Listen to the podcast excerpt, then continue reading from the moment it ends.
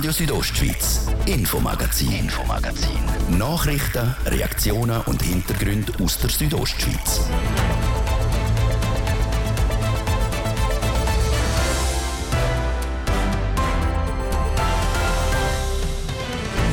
Die Hotels in Graubünden haben im Juli gesamthaft weniger Gäste als im Vorjahr.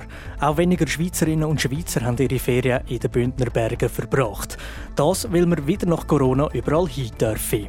Die Leute wollen wieder äh, ins Ausland reisen. Es ist wie ein gewisser Nachholeffekt. Und, äh, das ist eigentlich das, was man erwartet hat. Sagt Volkswirtschaftsdirektor Markus Gaduff.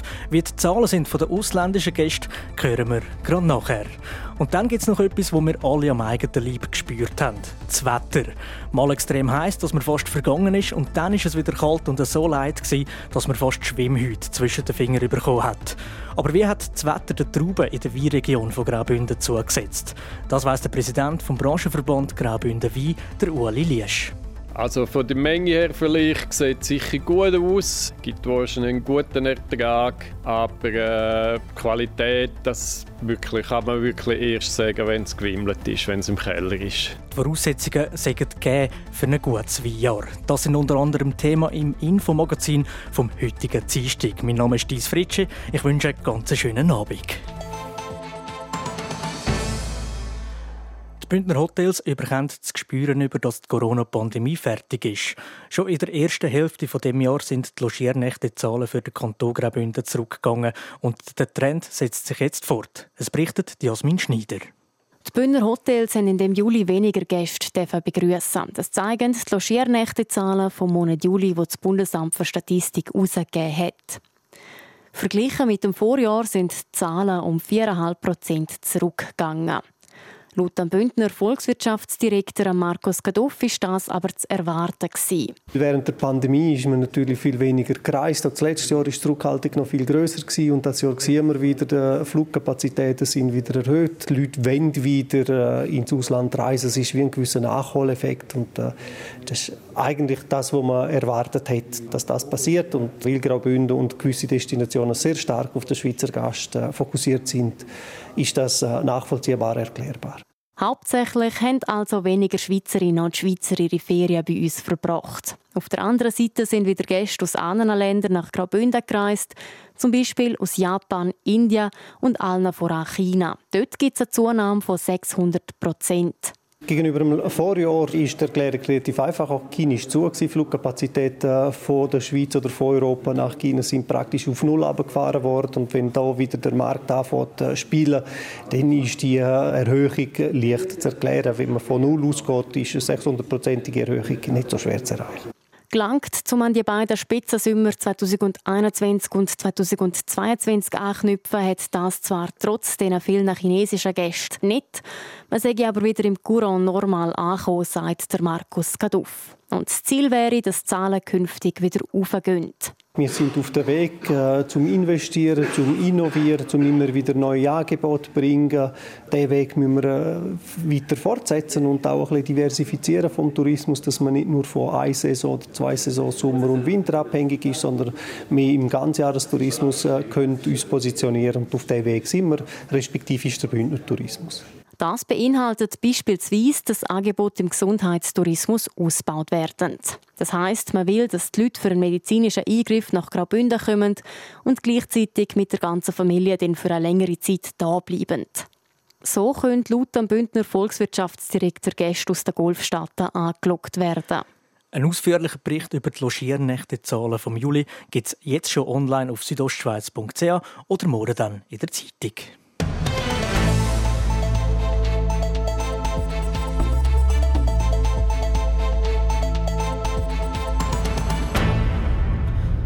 Zuerst war es knapp 35 Grad warm, dann hat es tagelang nur noch geregnet. Das Hin und Her beim Wetter war zum Teil extrem.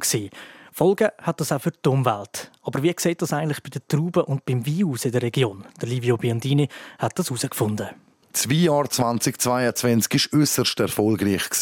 Während der Schweiz ist gegenüber dem 2021 um über 60 Prozent gestiegen. Allerdings, während dem 2021 ist eine der niedrigsten seit über 50 Jahren. Wie es dieses Jahr jetzt werden könnte, das weiss der Ueli Liesch.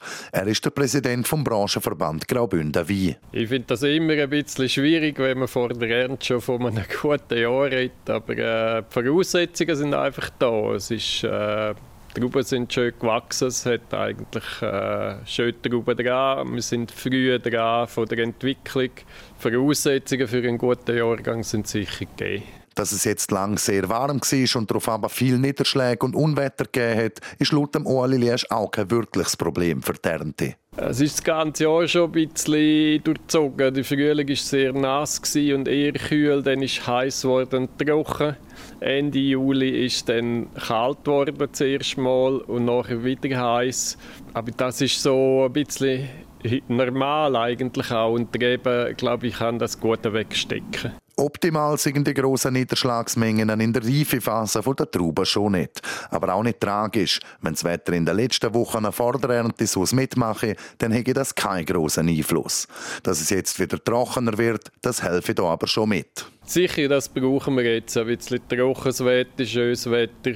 Und gerade die Pinot Noir, hat ja gerne so ein bisschen eine längere Reifephase, also eher warme Tage und kühle Nächte, das hätte ich gerne zum Aroma bilden. Von dem her wäre es trocken, warm, konstant wäre schon gut. Die Weinlese startet voraussichtlich frühestens Mitte oder Ende September, die erste Wiesentraube und die Haupternte dann wahrscheinlich Anfang Oktober, wie der Ueli Liesch sagt. Über die Qualität der Wein können wir noch keine wirkliche Prognose machen. Also von der Menge her vielleicht sieht es sicher gut aus. Äh, es darf, äh, hängt eine schöne Ernte draussen. gibt wahrscheinlich einen guten Ertrag, aber äh, die Qualität, das wirklich, kann man wirklich erst sagen, wenn es gewimmelt ist, wenn es im Keller ist. Sagt der Präsident vom Branchenverband Graubünden Wein, der Ueli Liesch. Das eine Prognose über das Bündner Weinjahr 2023. Entstanden ist der Beitrag in Zusammenarbeit mit TV Südostschweiz.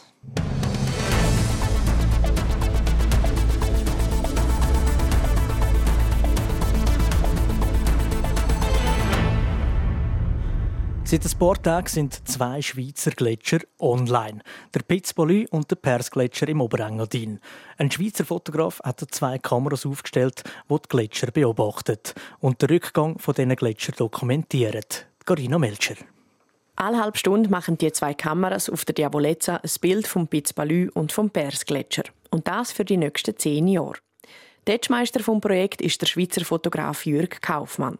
Er will mit dem auf den Klimawandel und den Gletscherschwund aufmerksam machen. Der erste Funke für das Projekt sei ihm vor ein paar Jahren gekommen. Als ich viel in der Welt umgereist bin und auf dem Meer fotografiert habe, bin ich immer zurück in die Berge und zurück zu meinen Wurzeln. Und dann habe ich gemerkt, da hat sich so etwas verändert. Und dann habe ich angefangen, mehr Gletscher zu fotografieren. Und dann war ich irgendwann auf dem Eckishorn, beim Maletsch-Gletscher. Und das war eine amerikanische Familie. Und die haben gesagt, wow, beautiful, wonderful, amazing. Und dann habe ich gesagt, darf ich euch schnell etwas zeigen? Und dann habe ich eigentlich nur gezeigt, wie sich der Gletscher verändert hat mit den Streifen, die wir hier in der Landschaft sehen. Und die Familie, die Ehefrau, die hat langsam Tränen bekommen. Dort hat er gemerkt, dass die Schmelze der Gletscher etwas bewege in den Leuten. Eine Zeit lang ist Jürg Kaufmann dann noch mehr auf die Gletscher zum Fotografieren. Bis er die Idee hatte, um die Schmelze der Gletscher langfristig aufzunehmen und mit dem mehr Menschen erreichen. Wenn ich sehe, dass sich sie verändert und ich persönlich einen Einfluss habe auf das und wir das bei den Leuten die Veränderung können ansteuern, initiieren, motivieren, inspirieren, dann haben wir glaube ich, viel erreicht. Weil allein kann ich etwas erreichen und wenn tausend Leute das anschauen und jeder ein seinen Beitrag leistet, dann haben wir schon viel mehr erreicht als alleine. Seit letztem Donnerstag ist es soweit. Die zwei Kameras, die von Sonnenenergie betrieben werden, sind am Fotografieren. Wenn es nach Jürg Kaufmann geht, bleibt es aber nicht bei dem einen Projekt. Eigentlich wäre es ein Wunsch von mir, dass ich genug Unterstützung, genug Geld finde, dass man eine Stiftung gründen kann, dass wir wachsen können und dass das über mich hinausgeht. Es wäre eigentlich schön, wenn ich irgendwann nicht mehr da bin und das, was wir hier im Aufbau weitergeht. Das wäre schön. Nächsten Sommer wird er den Morteratsch-Gletscher in Angriff nehmen. Und wenn er träumen dürfe, würde er sein Projekt gerne auf Island oder Amerika ausweiten. Die Bilder vom Pitzbolü und dem Persgletscher kann man auf glacier.today anschauen.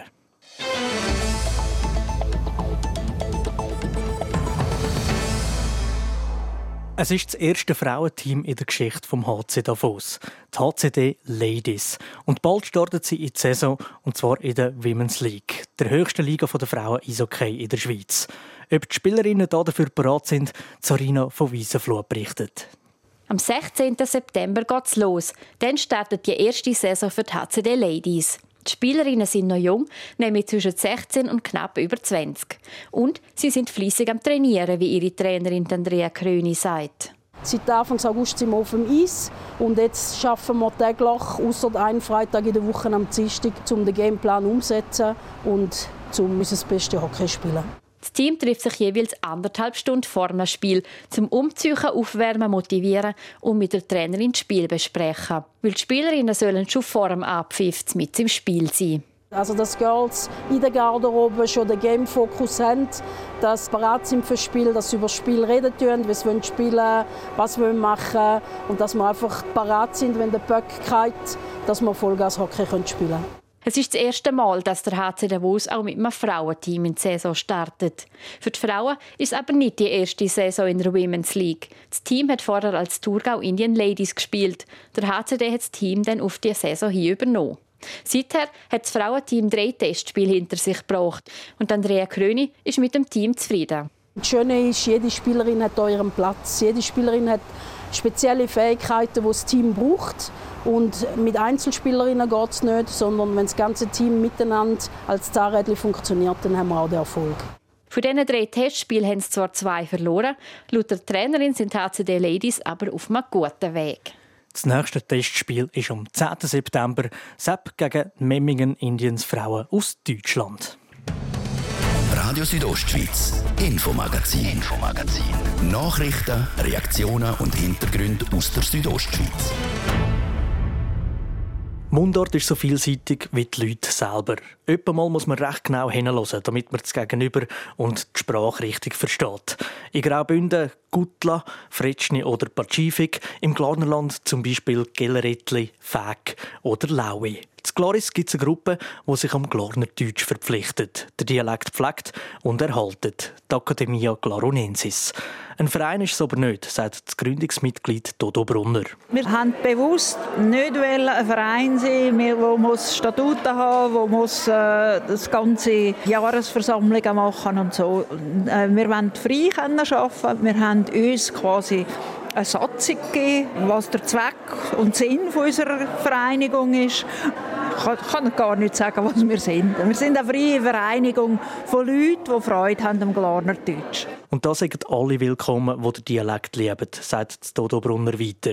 Aktuell hat die Academia Glaronensis sieben Mitglieder. Gegründet im Jahr 2007 ist die Vereinigung die Anlaufstelle im Kanton Gloris geworden, wenn es um Dialektfragen geht. Jetzt ist es wirklich bald einmal so, dass wir ein Kompetenzzentrum sind für Glarner Deutsch. Wir werden sehr häufig angefragt, das, kann, das ist eben von Privatpersonen, von Firmen, auch vom, vom Kanton, also von, von verschiedenen Departementen vom Kanton. Wenn die etwas schreiben, zum sicher sein, schreiben wir es richtig. Immer wieder organisiert die Vereinigung sogenannte Stubeten. Dort lesen die Mitglieder abwechslungsweise Geschichten, Publikationen oder auch Kolumnen, die sie in der Zeitung geschrieben haben. Die Themen sind vielseitig. Mal geht es um den eigenen Nachbar, mal um die Landsgemeinde oder andere Alltagsgeschichten. Und so tönt das amix. Da hat er erst noch die Schlargen angehabt. Ich habe noch den geschlachten Weg verlauten lassen. In dem Aufzug, wie du im Ausgang bist, Goppel nicht ganz betrost. Mit gestierten Augen hat er gefuttert. Ich habe keinen blassen Dunst, in was für einem fürchtigen Zeug innen er sei. Es sei zum Vergütteln und Stigali-sinnig werden, und ich soll ihm jetzt aus dem Gies. Bei derartigen Ausdrücken müssen sogar gewisse Klarner wie Schwein und Föhl hören, damit man alles versteht. Denn der Dialekt und gewisse Wörter gehen je länger je mehr verloren und dort, wie man redet, vermischt sich durch den ganzen Kanton, sagt Dodo Brunner. Das geht schon, äh, je länger je mehr verloren ist einerseits das Singen, also die Melodie, wo früher schon noch viel mehr drin war. Und es ist auf eine Art sagen, gibt es Leute, die sagen, es sei eine rauche Sprache. Das ist tatsächlich so, dass sie nicht, eben, ist nicht, nicht eine feine Sprache, aber es ist einfach, eine, ja, also mindestens ich empfinde es eine sympathische Sprache. Damit der Dialekt mit seinen doch speziellen Ausdrücken weiter Bestand hat und das einmal gesammelt wird, gibt es im nächsten Jahr das erste Glarner Wörterbuch. 2020 ist dafür ein neuer Verein gegründet worden von der Academia Glaronensis. Unterstützt werden sie vom Kanton, Privatpersonen und Haufen Firmen. Es wäre gar nicht gegangen ohne. Also, dass so ein Buch rauszugeben, ist, äh, ja, braucht ein Rechtsbudget. Und darum haben wir einen Verein gegründet. Wenn das Wörterbuch draußen ist, hat er seine, seine Bestimmung verloren. Und dann werden wir den auflösen. Und dann sind wir wieder einfach nur noch die Academia Garonensis. Das Wörterbuch sollte nächstes Jahr im Mai gerade vor der Landsgemeinde rauskommen und funktioniert wie zum Beispiel ein Duden Deutsch-Französisch, Französisch-Deutsch. Und ich meinte, der Abschluss von dem Beitrag machen wir in alter Glarner Manier, auch aus einer Kolumne von Academia Glaronensis. Euch allen noch ein glückhaftiges, gesündes, gesegnetes, Fried und Freude, reiches, gutes Jahr. Habt euch Sorge und sind lieb zueinander.